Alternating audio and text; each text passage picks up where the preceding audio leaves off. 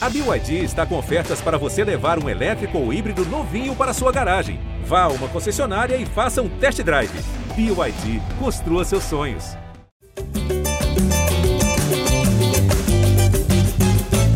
Alô, você ligado no GE.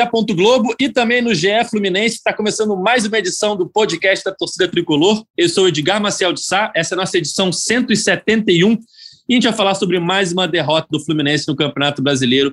1 a 0 para o Grêmio na Arena do Grêmio. Mais uma atuação ruim do time do técnico Marcão. Antes, eu peço para você entrar no nosso Twitter e seguir a gente lá, arroba Flu, para ficar por dentro de todas as informações sobre o Fluminense. Nossa escalação do dia tem ele, que a torcida tricolor já estava sentindo falta, o comentarista preferido da torcida, Cauê Rademacher. Vamos lá, a vinheta primeiro. Cauê Rademacher. Desabafa aí, Cauê. Vamos lá, Edgar. Vamos analisar hoje o time que conseguiu a proeza de perder duas vezes para esse Grêmio no Campeonato Brasileiro. É o mesmo time que virou freguês do Atlético Goianiense, é o mesmo time que conseguiu a proeza de perder duas finais seguidas para o Flamengo, algo que jamais aconteceu na história centenária do Fluminense. É o mesmo time que nos últimos nove jogos conseguiu marcar gol em apenas dois. Teve um que foi gol contra, então não conto. O ataque desses últimos nove jogos fez gol em apenas um. É um time que tem saldo negativo na tabela, de menos três, se, se não estou enganado. E é um time que, ai de você, torcedor, se vaiar por alguns segundos de algum jogo. Não pode, ficam brabos. Vamos analisar esse time aí. Vamos lá, tem muita coisa para falar, como o Cauê já antecipou aí no seu comentário inicial. Continuando nossa escalação, Gabriel Amaral, a voz da torcida tricolor. Gabriel, hoje não está nada bem, mais uma vez, né? é inacreditável. É, Fluminense, enfim, tô com o Cauê aí falando, concordo com tudo.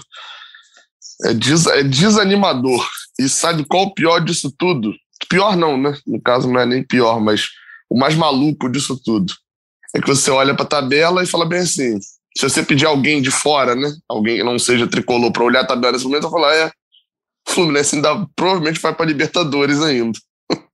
Ou seja, além de tudo, a gente ainda deve conseguir o objetivo, mas que não usem o objetivo, que os fins não justifiquem os meios. Para encerrar nossa escalação do dia, temos Paulinha Carvalho, que acompanha o dia a dia do Fluminense no GE. Globo. Tudo bem, Paulinha?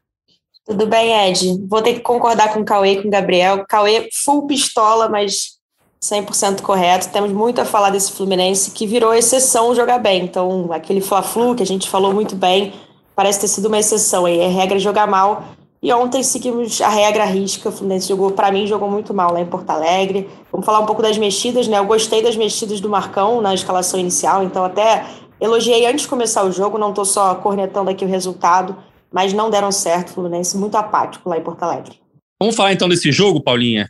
Fluminense 0, Grêmio 1 um na Arena do Grêmio. Mais uma atuação ruim do time do Fluminense, né? É, no primeiro tempo até foi, eu acho que até equilibrado. O Grêmio teve boas chances, o Fluminense criou algumas chances também. O Fluminense chegou perto do gol em alguns momentos, mas o segundo tempo foi muito ruim. Parecia que a qualquer, momento o Grêmio ia fazer um gol na bola aérea, que foi o que aconteceu com o Diego Souza.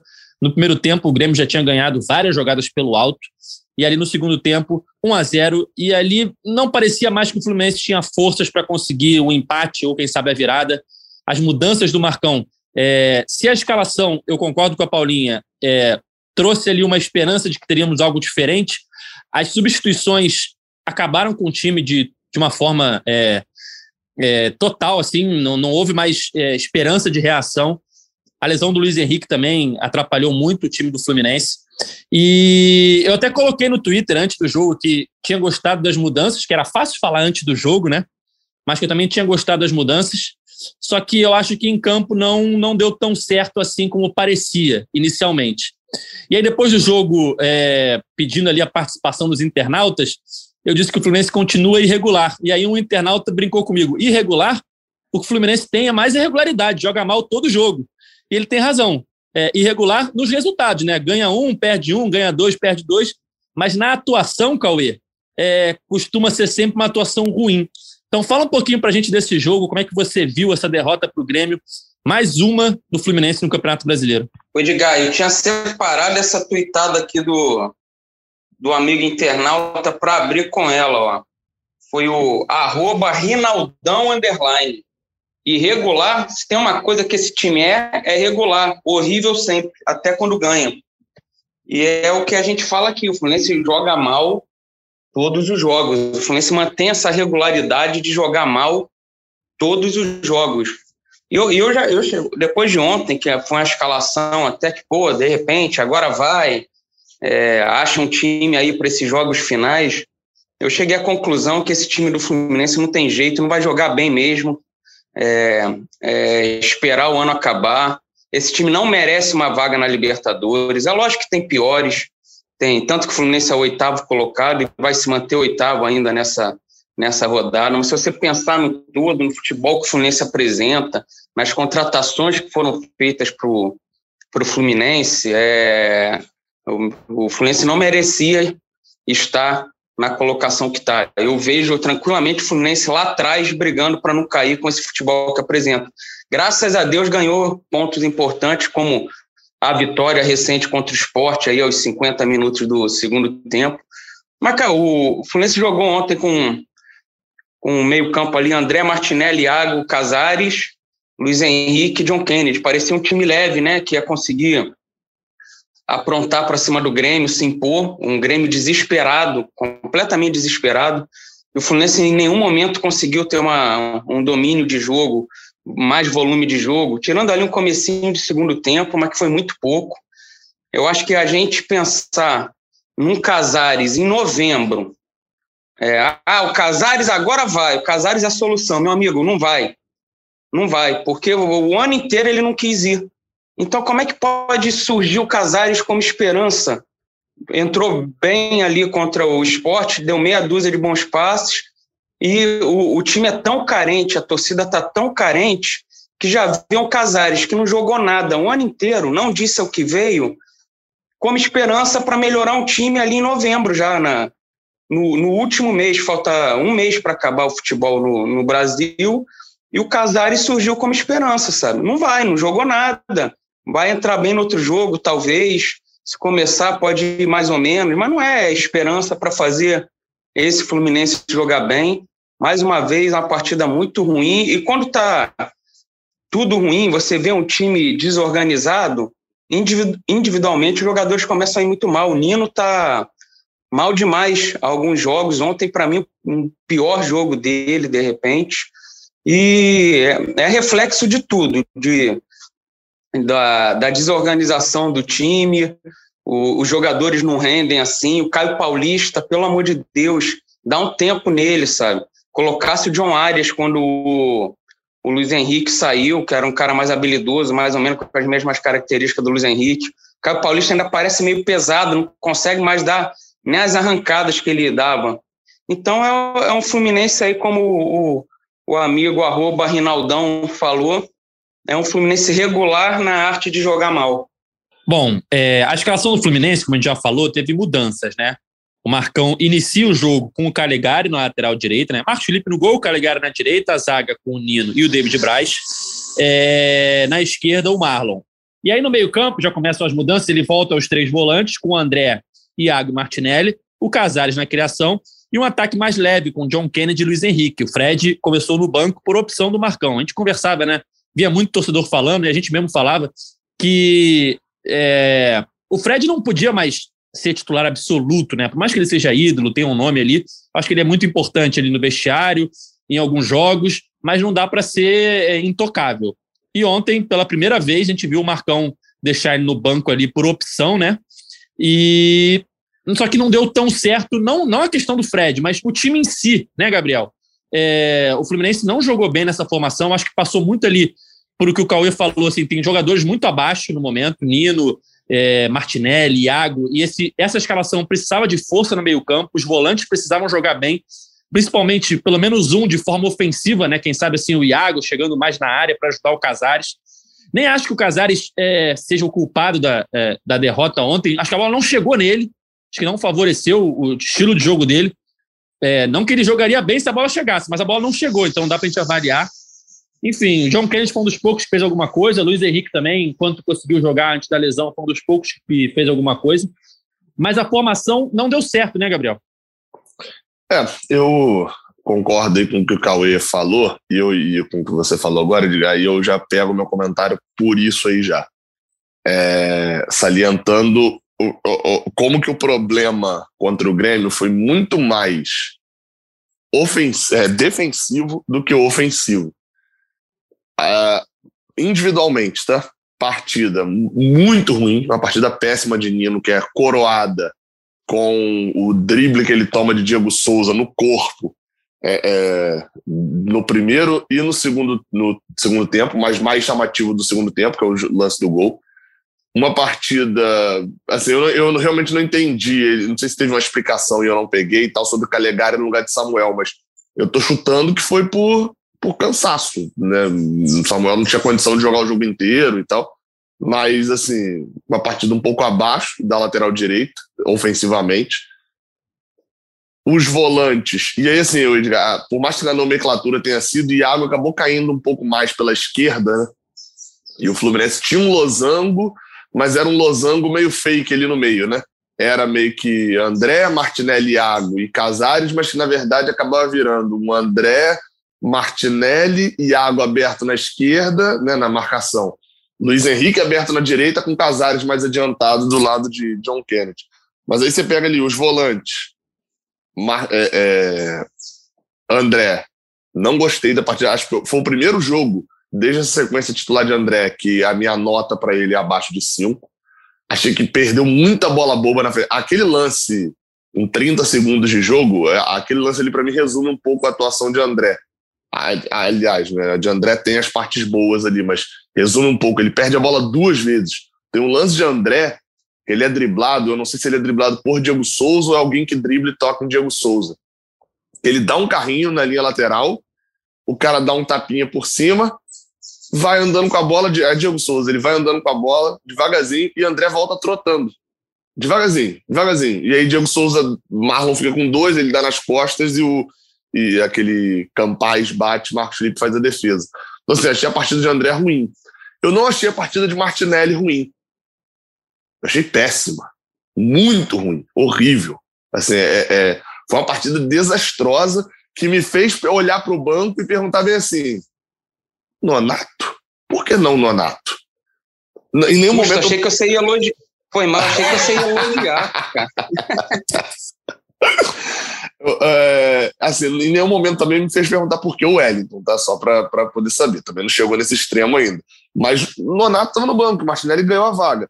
Então, assim, é, é, eu vou até eximir um pouco o Iago dessa culpa total aí, porque o Iago estava jogando um pouco mais aberto.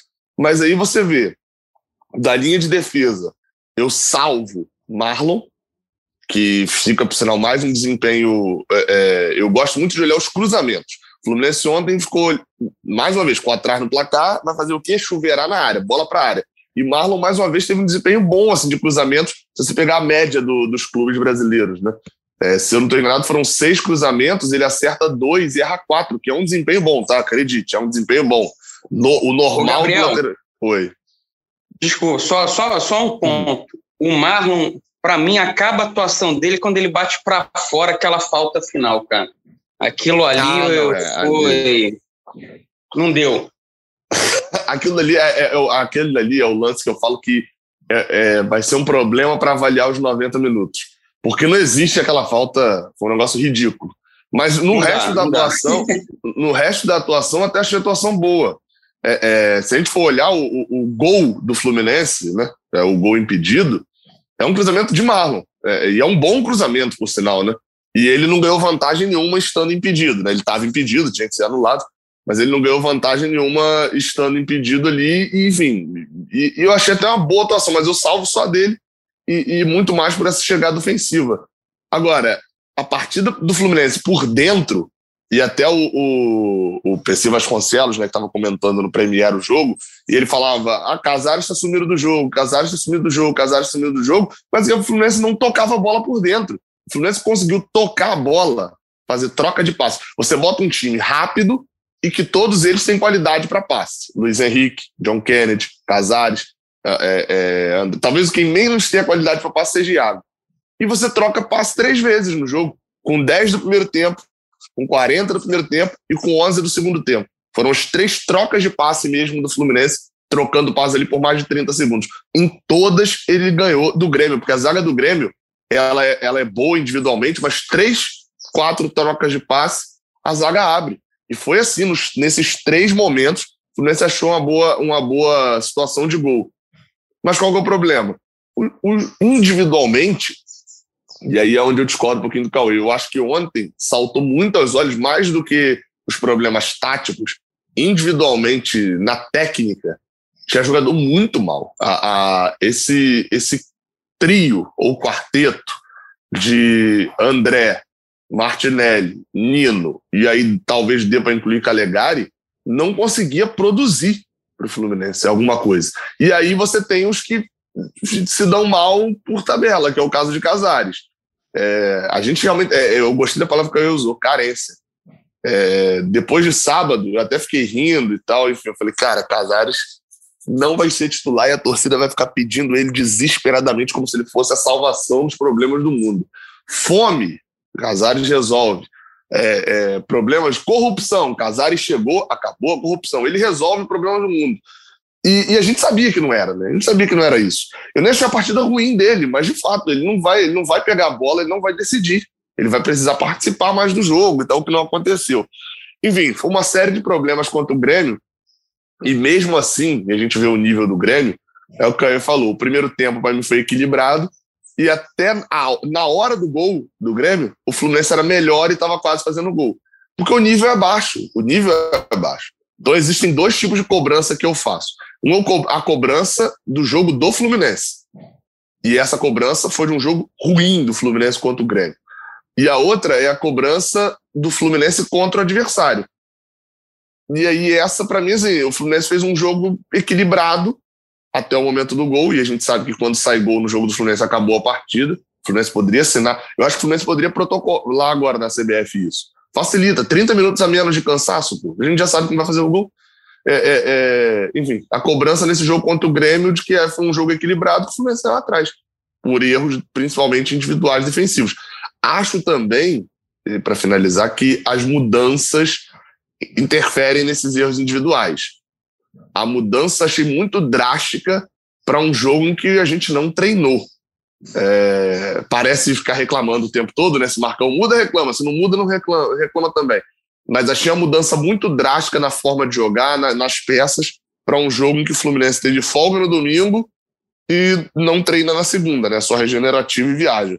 Achei que o time não assimilou muito bem. Talvez fosse uma, fizesse mais sentido mudar para um jogo onde o Fluminense, ou talvez não ter folga no domingo, né? Treinasse é, é, regenerativo no domingo e treinasse de fato na segunda para implementar as mudanças. Gabriel, essa questão de fazer o gol e acabar o jogo, e até comentar aqui que no nosso último podcast, quem ouviu, o Enzo Castro, que foi o campeão do Cartola de outubro, falou sobre isso, né? Que é a teoria dele de que se o Fluminense toma um gol, esquece, vai perder o jogo, o Fluminense não vira jogos no Brasileirão. E se o Fluminense abre o placar, normalmente ele ganha ali, às vezes só para o empate, mas não perde, né? Então, é, define muito o jogo do Fluminense, faz o primeiro gol. Né? É. Né, eu até tenho falado muito isso lá no canal, que é os jogos do Fluminense são uma grande prorrogação com gol de ouro. Quem faz, o gol leva e acabou. Só que não estão encerrando o jogo, né? Precisa encerrar o jogo, facilita o cansaço muscular. Imagina ontem. Pô, 1 a 0 hum, Nossa, que merda, perdemos e tal. Com 15 do segundo tempo, vai todo mundo pro vestiário. Antes meia-noite, estava todo mundo no Rio e dava para treinar hoje. É isso. E mais um jogo, o Fluminense teve um gol no lado ali por muito pouco, né? Já tinha acontecido isso contra o Sport também. É, uma jogada do Marlon pela esquerda, o cruzamento, Carlos Paulista abriu o placar ali e foi anulado. Se aquele gol valesse, apesar de toda a atuação ruim do Fluminense, é, a história do jogo era outra, você poderia até ter ganho, provavelmente ganharia do Grêmio. É, teve um lance também no primeiro tempo, um pênalti ali, possível pênalti no Calegari, que muita gente reclamou e o VAR não chamou, deixou seguir a decisão do juiz. Mas, Paulinho, como a gente falava, a gente tweetou antes do jogo que era uma escalação que parecia positiva, que o Marcão tinha tomado uma atitude ali de mexer e tentar algo diferente. Muito, todos os torcedores assim que responderam, 90% concordando com a gente, né, achando que realmente estava na hora, que ele mexeu, que era o, o que deveria ter sido feito, que o que até muita gente achou que ele não faria, né? Mas ele fez, deixando o Fred no banco. Só que o resultado em campo não foi o esperado e as substituições também, eu acho que é, terminaram por acabar com as chances que o Fluminense tinha ali de qualquer reação. Ele bota o Caio Paulista no lugar do Luiz Henrique, como o Cauê falou já ali, era uma opção melhor talvez o Arias. Depois ele entra com Arias, entra com Fred, entra com Abel Hernandes. Enfim, o Fluminense termina o jogo ali só com Fred, Abel Hernandes na área e tentando levantar a bola e não conseguia criar nem levar perigo ao gol do Grêmio, né? Exatamente, eu até ia bater nessa tecla que o Gabriel trouxe né, na, na reta final da linha de pensamento dele sobre o pouco tempo que o Fluminense teve para treinar. Né? Na verdade, o Fluminense não teve tempo para treinar. E me surpreendeu muito, por mais que eu tenha elogiado a, as tentativas aí do Marcão, eu fiquei bem surpresa, porque, de fato, domingo folgou, segunda-feira reapresentou, mas, assim, regenerativo para os titulares. Então, assim, não, em momento nenhum esse time treinou. Então, já era de se imaginar que o Fluminense talvez não fosse encaixar de primeira. É, a gente pode levantar outras discussões aqui, que a gente está na 31ª rodada. Por que, que o Marcão não tentou? Enfim, essa formação em outros jogos, enfim, a gente pode levantar outras questões. E levantar a questão também por que ele fez isso exatamente quando não dava para treinar, mas aí também tem essa questão, estamos sempre reclamando, né? Mas avaliando, de fato, não deu certo. Achei o Fluminense mais leve, mas muito passivo também, assim, na, na marcação, dava muito espaço para o Grêmio o tempo inteiro. Até no, no lance que, do, do, gol do Diego Souza, o Matheus Sarará tem espaço de sobra, ele tem três homens meio que marcando por zona, se eu não me engano, é o Marlon, o Iago, o André, ninguém ali vai morder o Sarará, ele faz o cruzamento tranquilo e o Nino também acaba perdendo ali a, a disputa pelo alto. Mais uma, né? Também só fazendo coro a todos vocês Nino péssimo ontem, jogou muito mal, assim, uma, atuação para esquecer mesmo. E eu entro também nesse, nesse tópico das, das substituições, assim, acho que as substituições só decretaram uma derrota já praticamente certa ali, né, como a gente falou, o Fluminense leva o gol, não tem poder nenhum de reação, então a gente já imaginava até que o Fluminense não fosse conseguir é, empatar, enfim, muito menos a, a virada, mas quando o Marcão vai trocando essas peças, vai ficando cada vez mais claro que o Fluminense não ia ter qualquer tipo de poder de reação e acabar refém desse chuveirinho, que mais uma vez não deu certo, assim, né? O Fluminense não tá com uma bola aérea super forte, tem feito de gols. É simplesmente um desespero e não tem variação e não tem criação de jogada. Então, acho que o que resta ao, ao time ali é realmente tentar cruzar na área por um milagre, assim como foi, não é nem milagre, mas enfim, achar uma bola como fez o David Braz no último jogo. É, não vai ser assim todo jogo, né?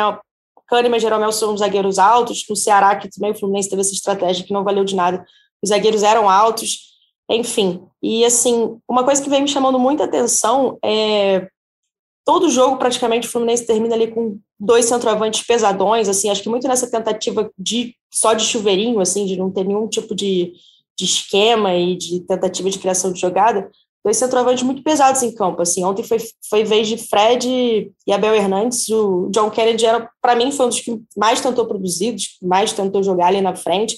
É um cara que sempre está tentando, tem mobilidade.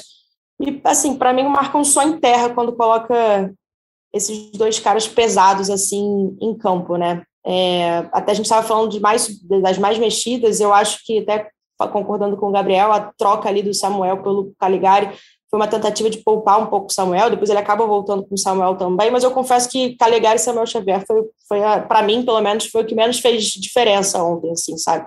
E eu não entendi a saída do André, eu não acho que o André fez um bom jogo, acho que também foi bem abaixo do que ele costuma apresentar, mas em comparação com o Martinelli e Iago, não fez o menor sentido para mim tirar o, o André. É, um Paulinho. Dois... Oi. Não, né, nessa hora aí, eu cheguei a olhar e falei, ah, não, Marcão tirou porque o André tem amarelo. E não tinha. E aí, né? e não tinha amarelo. Eu fui procurar e não tinha. Não fez sentido também. Eu também não consegui entender, assim, né? Ele era um pouco mais lúcido ali dos três, dos três volantes. É... E assim, aí a solução dele é colocar o Fred. Assim, se a gente já estava sem meio de campo, por mais que o meio de campo tivesse povoado, já estava super improdutivo, Aí ele coloca o Fred, ou seja, a solução não, não muda nada, assim, não vai mudar nada o meio de campo. Era um fato que o meio de campo do Fluminense não ia se tornar mais produtivo com essa mexida. Para mim, até perdeu. Então, assim, e não é, não é a primeira vez que a gente questiona né, as, as substituições do, do Marcão. É, então, assim, alguma coisa que a gente tem que pensar, eu também até concordo um pouco com o Cauê, que eu não vejo mais tanta esperança de ver o Fluminense jogando super bem esse ano, com as peças que tem, enfim, faltando com um calendário agora super apertado. Novembro vai ser jogo toda semana, é, meio de semana e final de semana. É, mas tentar, ao menos, um Fluminense um pouco mais competitivo nessa reta final de Campeonato Brasileiro para ser um fim de temporada menos melancólico, assim, né? Eu acho que se 2020 a gente falou muito, assim, de ter, do Fluminense ter surpreendido positivamente, acabou esperando mais do Fluminense para 2021 e, ele está surpreendendo, acho que um pouco negativamente, assim, os torcedores, enfim, e a imprensa. É, para fechar a linha de, de raciocínio, caramba, tá eu, eu para fechar, mas eu me perdi na minha linha de raciocínio. é, Fluminense, assim, não dá sinais, assim, ah, lembrei, desculpa, é sobre a questão da, da, da mudança de escalação, né, a gente falou, ah, teve pouco tempo para treinar, não deu certo, mas assim, será que não vale uma tentativa de manutenção, né? Agora o Fluminense, hoje não, é, a gente está gravando na quarta-feira, né? Não vai treinar, que é retorno de, de Porto Alegre, mas aí tem quinta e sexta e sábado. Quinta deve ser regenerativo, então tem sexta e sábado para treinar, já avisando o Palmeiras, que vai ser um jogo super difícil no domingo. Mas talvez manter esse esquema para ver se sai alguma coisa de positivo. Porque também o anterior também já não estava dando certo, né? Então, vamos ver o que o Marcão vai pensar para o jogo do final de semana, mas tem muita coisa para mexer e eu acho que muito pouco tempo e muito poucas variações, peças, acho que vai ser um ser complicado. Eu concordo com, com o Cauê quando ele fala que o Fluminense não mereceria uma vaga aí na Libertadores. Isso não é uma torcida, pelo contrário, sim. Mas assim, é só um fato pelo que vem apresentando, sabe? Bom, é... o Grêmio tem 29 pontos no Campeonato Brasileiro.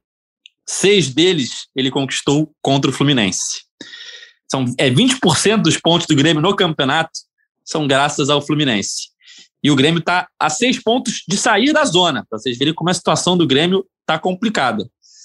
E aí a gente entra é, naquela situação de ressuscitar times que estão lá no Z4, né? Ontem, depois do jogo, eu fiz aquela tweetada pedindo a participação dos internautas, e aí um deles falou o seguinte aqui, ó, só o Passos. Falam que esse time ressuscita morto. Que injustiça. Ele perde para os fracos, para os fortes, para os medianos. É um time justo. Tem três pontos para todo mundo. E aí eu fui pegar aqui a, a, a fase recente desses times que o Fluminense perdeu, né, que estão lá na zona do rebaixamento, Grêmio, Ceará e Santos. Ceará não estava na zona do rebaixamento, mas estava ali na boca, né? O Grêmio, eles últimos 10 jogos, antes de enfrentar o Fluminense, ele tinha uma vitória em 10 jogos. Foi contra o Juventude, que também está ali na zona da confusão. O Ceará, nos últimos 15 jogos antes de enfrentar o Fluminense, ele tinha uma vitória sobre a Chapecoense, que é o pior time do campeonato. E o Santos, também nos últimos 15 jogos antes de enfrentar o Fluminense, ele tinha uma vitória sobre o Grêmio, que está ali também na zona do rebaixamento. Acho que isso, muito, isso fala muito, Cauê, dessa melancolia que a Paulinha bem definiu, dessa reta final de temporada do Fluminense, né? É, não tem muito o que falar. É um time que não passa esperança para o torcedor. Por mais que possa chegar na Libertadores, porque tem vaga de sobra, né? provavelmente teremos um G8, já que o Atlético Paranaense é, só vai virar G9 se o Atlético ganhar né, a Copa do Brasil. O Atlético não é favorito na final contra o Atlético Mineiro e o Atlético está ali na 11, 12 posição. Então só viraria G9 nessa situação. Não, ô Edgar. Oh, perdão. Não, tem uma, é, tem ah, uma outra tá. hipótese. Tem, é, tem a hipótese de. Na verdade, o torcedor do Fluminense agora ele tem que torcer para o Atlético Paranaense não ganhar nenhuma. Porque se, aí, se ele não ganhar nenhuma, vira G9. E se ele ganhar as duas, se ele ganhar as duas competições, é, ele fica com uma vaga e a outra vem para Brasileirão. É. Não, não, ele, ele vira G8. Ah, é, perdão, é 8. É, é igual, igual a do Palmeiras ano passado. Então, assim, o, o torcedor do Fluminense torça contra o Atlético Paranaense. O cenário hoje é esse, que aí vira G9. É, é tanta vaga, tanto o time em final, que eu já fiquei confuso, mas é isso, o Gabriel tem razão. Então tem que torcer contra o Atlético Paranaense para virar G9. Enfim, é, vamos pensar num G8 ali, né? O Fluminense tem grande chance de ir num G8, que parece mais certo hoje, chegar na Libertadores. Ele numa pré-Libertadores, talvez. Mas cada dia que passa, Cauê, é um futebol no máximo de Sul-Americana, né? Ah, sem dúvida. É a lógica que a gente torce para ir para Libertadores. Mesmo eu falando que não é merecido, a gente torce. Porque ano que vem vai que muda tudo. Mas você já imaginou o Fluminense numa pré-Libertadores? Provavelmente é, é, jogo em fevereiro já. Não tem a tabela, nada assim. Mas normalmente é pré-Libertadores começa começo de fevereiro. Imagina o Fluminense que para contratar para a fase de grupos da Libertadores já foi aquela letargia, contratou às vésperas da estreia contra o River Plate, anunciou um pacotão. Imagina para uma pré-Libertadores. Deve ser meio desesperador, né? O, o torcedor esperando reforços, a diretoria vai ficar naquela contrato ou não, não sabe se vai para o grupo ou não vai. E, e, a gente já conhece mais ou menos a história. Mas é o que a Paula falou, é a melancolia. Assistir os jogos do Fluminense nesse ano em geral foi para quem ama muito o clube, para quem trabalha com isso, porque é melancólico, é, é um futebol muito ruim.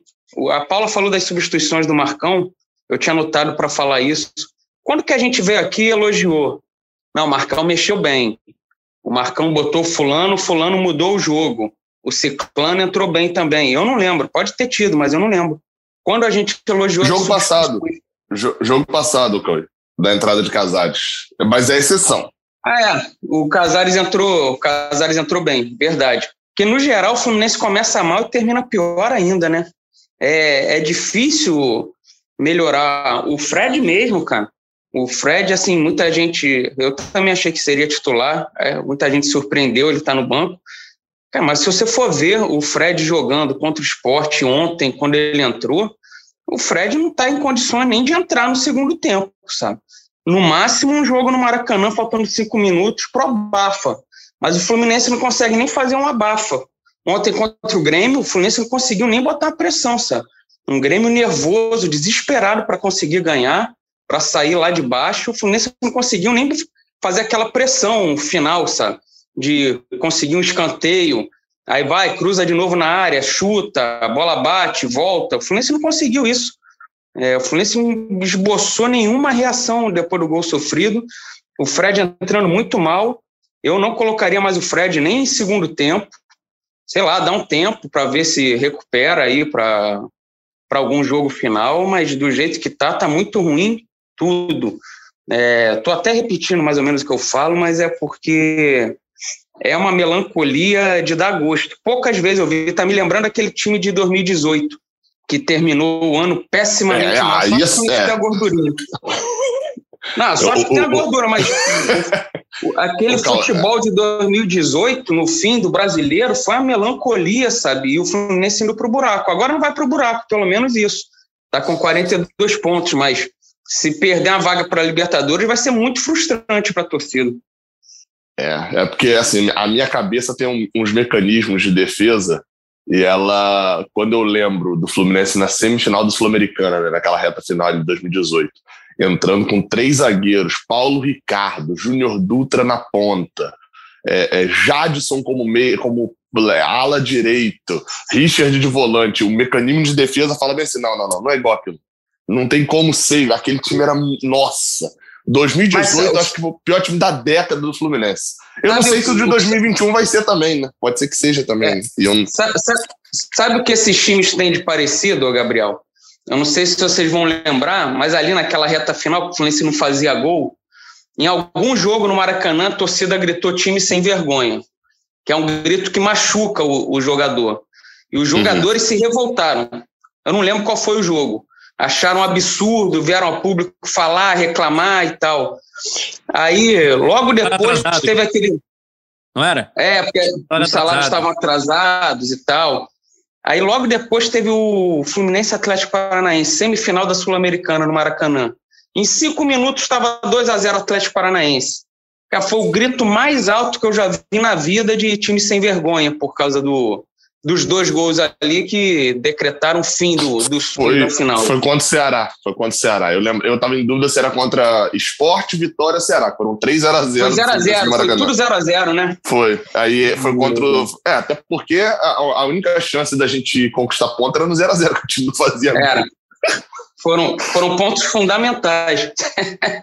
mas Nossa, aí, assim... Mas, mas o, que... o, o, o Cauê, mas falando de técnica, quando eu. Nossa, meu Deus do céu, Ail, Ayrton, Matheus Alessandro. É, é, é não, um, o, nossa. Júnior Dutra. É, não. Kaique. Jesus. É, mas o, o, que, o que teve de parecido foi essa rixa aí, jogadores torcida. Uhum. Porque a gente não pode dizer que o clima, o clima é bom, jogador e torcida hoje. O clima tá horrível. depois do jogo contra o esporte, o que, que você vai esperar do Fluminense e Palmeiras? A torcida não vai começar vaiando, óbvio que não. Mas, cara, se o Palmeiras faz um 2 a 0 vai ser vai e xingamento porque tá engasgado no, no torcedor, sabe? Eu tenho dúvida se não vai começar vaiando. Mas, assim, porque quando o Atlético Goianiense teve um ensaiozinho e agora depois dessa rusga. Mas eu acho que, é. eu, eu vou te falar que irrita mais nesse ponto, tá? Irrita mais esse elenco, esse, esse time de agora, do que esse de 2018, porque, assim, é, vamos ser sinceros, falei aqui na brincadeira, mas vamos ser sinceros. Ayrton. Eu não vou nem usar os volantes, porque os volantes são da base e tal. Mas eu estou olhando aqui: Igor Julião, Matheus Alessandro, Sornossa, é, Luciano dá para salvar. Esse, assim, é, tem uma palavra assim para definir que eu acho que eu posso definir que é, é uma palavra bem complexa e que é pouco utilizada no, na língua portuguesa. Eles são ruins, eles são ruins, eles dominam a bola e eles têm dificuldade de conduzir a bola, eles têm dificuldade de passe, são jogadores ruins. É, é ponto. Esse elenco do Fluminense, não necessariamente ele é ruim tecnicamente, o investimento foi é. alto, a gente espera mais deles.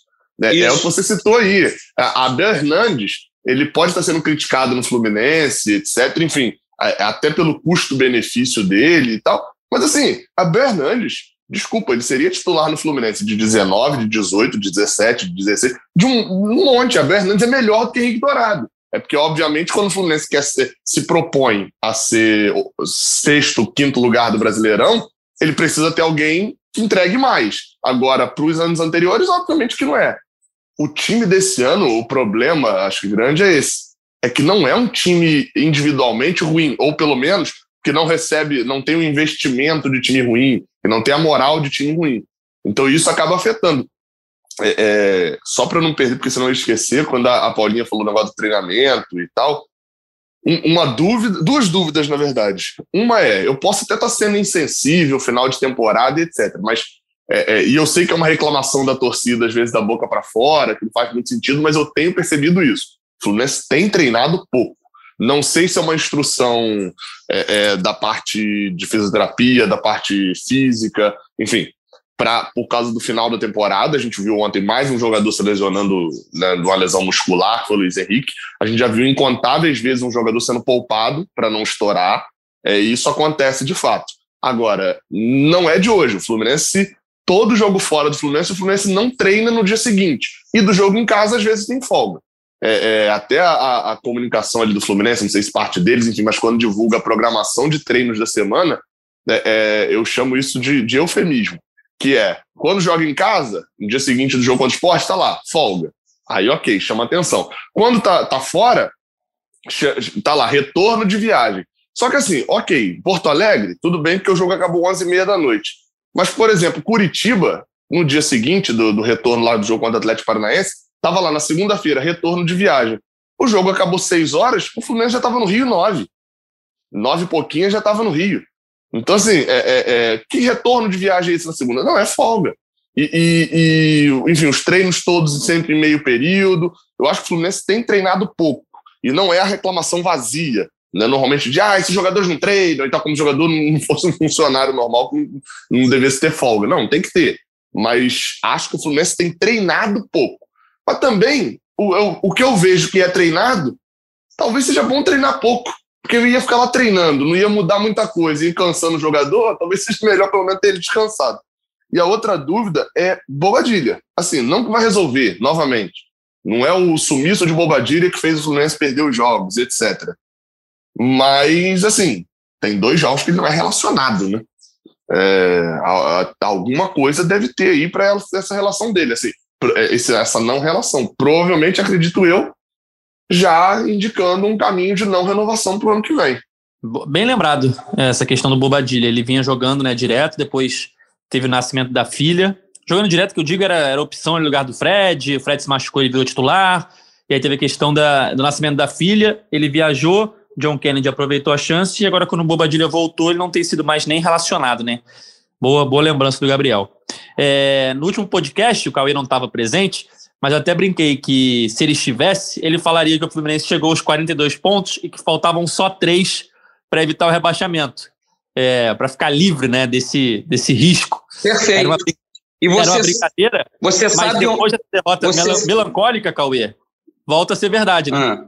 Sim, você sabe onde achar esses três pontos? Eu não sei. Eu olho a tabela, eu não sei. Só se for aquele sufoco na última rodada contra a Chapecoense. Eu não sei onde achar esses pontos. O, o Cauê, eu também eu não sei onde acharam 42 até agora. Não, isso é. é o torcedor tem cada um com sua crença, tem que rezar e agradecer muito por esses 42 pontos. Eu não faço ideia como o Fluminense tem na tabela isso. E seguindo aqui os internautas, o Juscelino falou o seguinte: podemos esperar outra derrota domingo para o Palmeiras? Podemos sim. Time sem vergonha esse Fluminense. Não vejo momento de terminar essa ridícula participação do clube no Brasileirão. E o velho Moura, arroba Oldman Moura, falou o seguinte: a arbitragem foi lamentável, mas um time que quer jogar Libertadores não pode perder para rebaixado. E aí, Paulinho, eu te pergunto aqui o que ele falou aqui no final do tweetada. A pergunta que fica é: já pode vaiar? Já, né? então, eu, eu acho que pode, assim, eu acho que assim, até o Marcão ontem falou uma coisa que eu concordo, que a torcida é soberana, não estou achando, eu acho que soberana até certo ponto, obviamente, com respeito. Mas assim, vai, acho que super pode, assim, o Fluminense não tem apresentado nada, é, a torcida estava saudosa aí de ir ao estádio, estava com expectativa alta, mais uma vez, como eu falei, depois do ano passado, tem essa expectativa de voltar a Libertadores, Aí chega, vai no Maracanã e vê um Fluminense 100% apático. Ah, teve o gol ali no finalzinho de cabeça com, com o David Braz contra o esporte, que bom. Mas assim, é muito pouco assim, para fazer contra o esporte, sabe? Foi muito pouco contra o Atlético Goianiense, não fez nada contra o Fortaleza. É, se esse jogo tivesse sido ontem no Maracanã, a galera teria ficado pistola. Eu acho que assim, essa cobrança faz parte e acho que faz parte dos jogadores também assimilarem da melhor forma, assim. É, eu acho que existem também limites, não estou falando para ninguém para, tipo, é, vai, vai alguma coisa, né? Agredir verbalmente, enfim, outro tipo de agressão é completamente diferente, jamais seria a favor. Mas a vai, vaiar eu acho que faz parte da, dessa relação torcida-jogador de futebol, sabe? E Cauê. Oi, Edgar. Uma... Oi, eu ia te fazer uma pergunta que o internauta mandou diretamente para você. Bom, deixa, deixa eu só falar isso de vai antes para encerrar esse assunto. O, o Mário, presidente, sempre foi torcedor de arquibancada, né? Tricolor, fanático. Ele acompanhou Paulo César e Magno Alves jogando pelo Fluminense. Edgar também eu sei que acompanhou. Eu nunca vi dois jogadores mais vaiados na história do Fluminense que o Paulo César lateral e o Magno Alves por tanto tempo. Era, eram gritos de bota para vender todo jogo. Magno Alves teve uma seca lá de uns três, quatro meses sem fazer gol. E ele, e ele criava muita chance, então ele perdia muito gol. E a torcida vaiava, vaiava, vaiava. O Paulo César, coitado, era vaiado durante anos, foi vaiado ali. E os dois, quando faz, fizeram, começou a redenção, o primeiro gol que saía, iam para a galera comemorar, sabe? O Paulo César começa meio que a redenção dele no Fluminense Cruzeiro, que ele faz dois gols, bate a falta na trave, a galera meio que ria na arquibancada. Caramba, Paulo César, dois gols. E o Paulo César ia para a galera comemorar, depois foi aplaudido. Acho que o Mário podia chamar os dois aí para dar palestra para os jogadores, para acabar com essa besteirada entre o, o, time e a torcida, de que não pode vaiar, não pode falar isso, porque isso está na, tá na história do futebol. É lógico que o torcedor vai apoiar, quer que ganhe do Palmeiras, eu não acredito que vai começar com vaia, nada disso, mas eu acho que está tomando a coisa muito maior do que é uma vaia aqui e outra ali. Pode perguntar. Tem, tem profissão, Cauê, que eu, eu, até falei isso lá também, em algum lugar, falo em tanto lugar. Tem profissão que você não pode ser orgulhoso né, com algumas situações. Você ser orgulhoso só. Ou você é orgulhoso e você é o melhor disparado da sua profissão, e você arca no dia que der problema com isso, mas Luca não é, né? O melhor da sua posição, talvez nem dentro do Fluminense é, enfim, outros jogadores também. Então, tem profissão que você não pode ser orgulhoso. O cara tá te xingando, você fez o gol, comemora com o cara.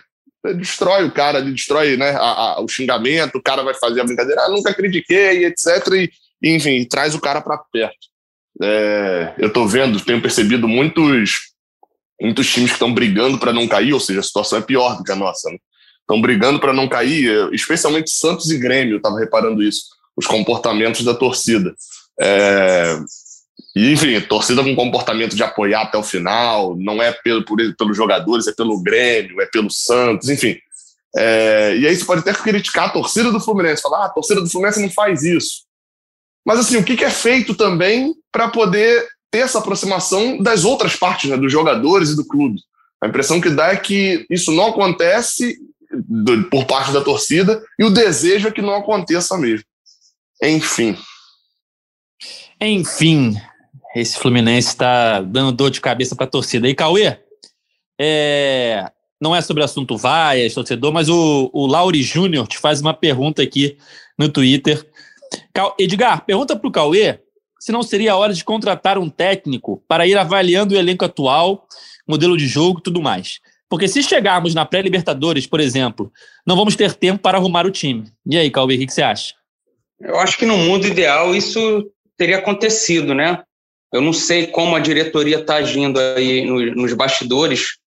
Às vezes está de olho em algum técnico, já conversando, que ainda esteja empregado ou trabalha fora do Brasil, não sei, estou chutando, hein, não é informação nenhuma, mas às vezes não consegue fazer isso agora.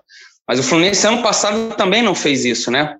Foi com ali com, com o Marcão até no fim, sabendo que iria trocar depois. Veio o Roger Machado, que estava até desempregado na época. E o Marcão já deu até sinais de que não faz tanta questão de ser o treinador principal, que ele trabalha para o Fluminense. Eu acho até muito importante ter um cara como o Marcão ali no, no clube, para quando sai um treinador não ficar aquele Deus dará quem que assume. Aí você tem o Marcão, que é um cara que pelo menos vai tocando o barco ali. Esse ano jogando bem pior do que no ano passado, mas 2019 já tinha salvo o Fluminense do, do rebaixamento. É um cara que tem a confiança ali da diretoria, que é identificado com a torcida. A gente pode está fazendo várias críticas agora, mas é uma figura importante para mim para ter ali na comissão técnica. Mas eu acho que quanto antes o Fluminense definisse um treinador, já partiria atrás dele para, se o cara não vai estar tá perto, pelo menos já vai estar tá acompanhando, trocando ideias sobre, sobre o, o, o ano de 2022, né? Bom, eu ouvi. Não, não então, só para acrescentar de, de informação eu ouvi isso da boca do Mário Bittencourt, né? É, de que Marcão, é, indo para a Libertadores, a condicional é a vaga na Libertadores. Indo para a Libertadores, o cargo será oferecido para Marcão. É, é eu ouvi isso, ele mesmo falou lá quando a gente foi fazer a visita lá no CT, de que para 2022, se o Fluminense for para a Libertadores, conseguiu o objetivo, né, ir para a Libertadores, o cargo será oferecido para Marcão ficar.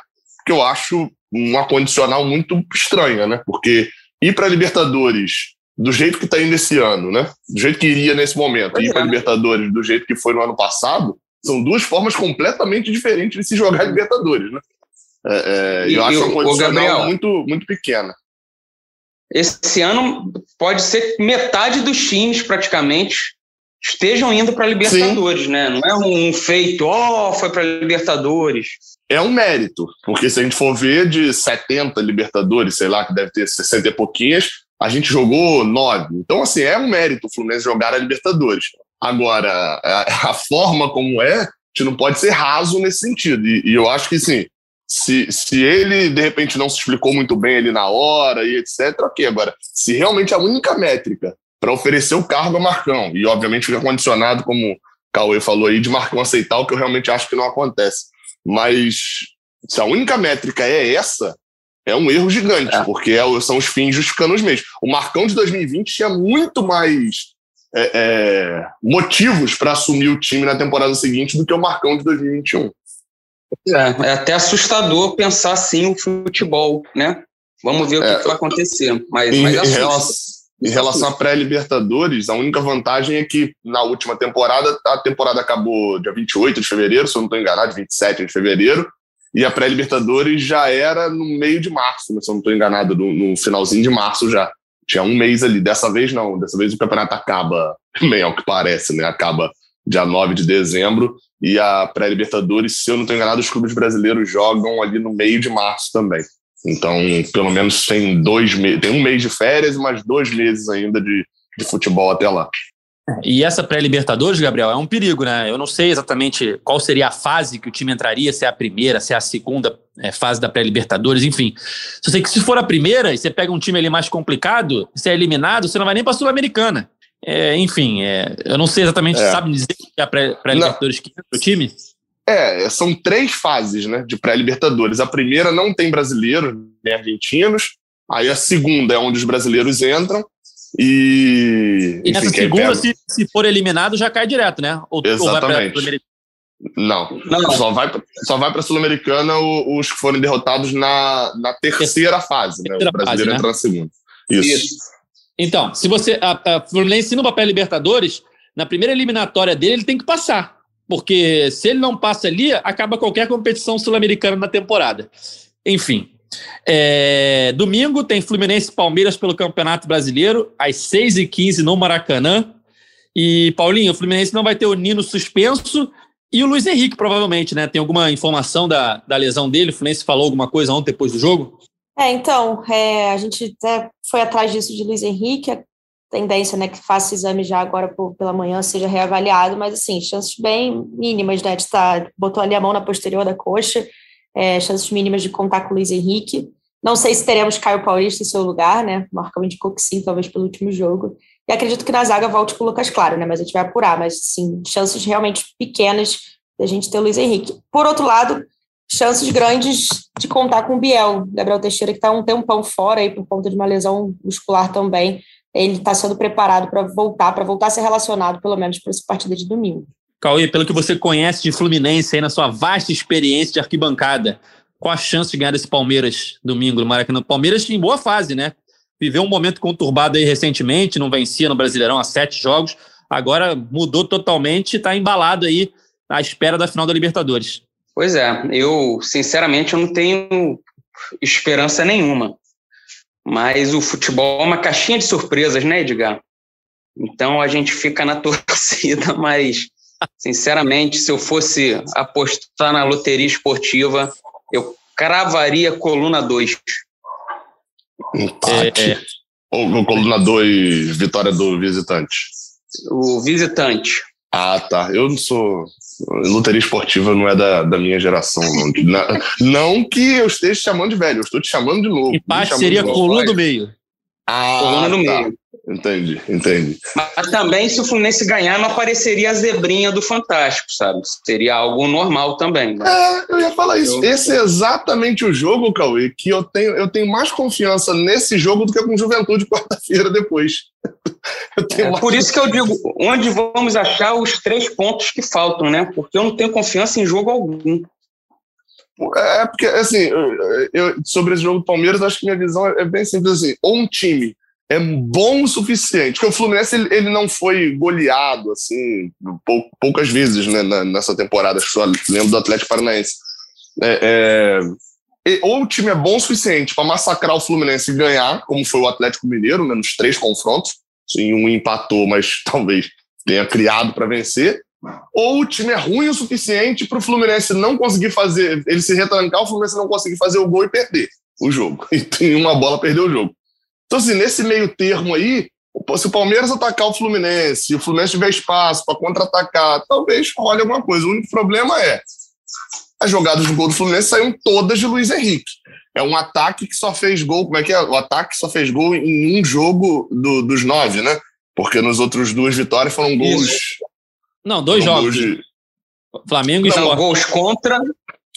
É, um foi contra o gol de zagueiro. É. é, de atacante foi só contra o Flamengo mesmo. É, foram, foram três gols, mas tudo no mesmo jogo.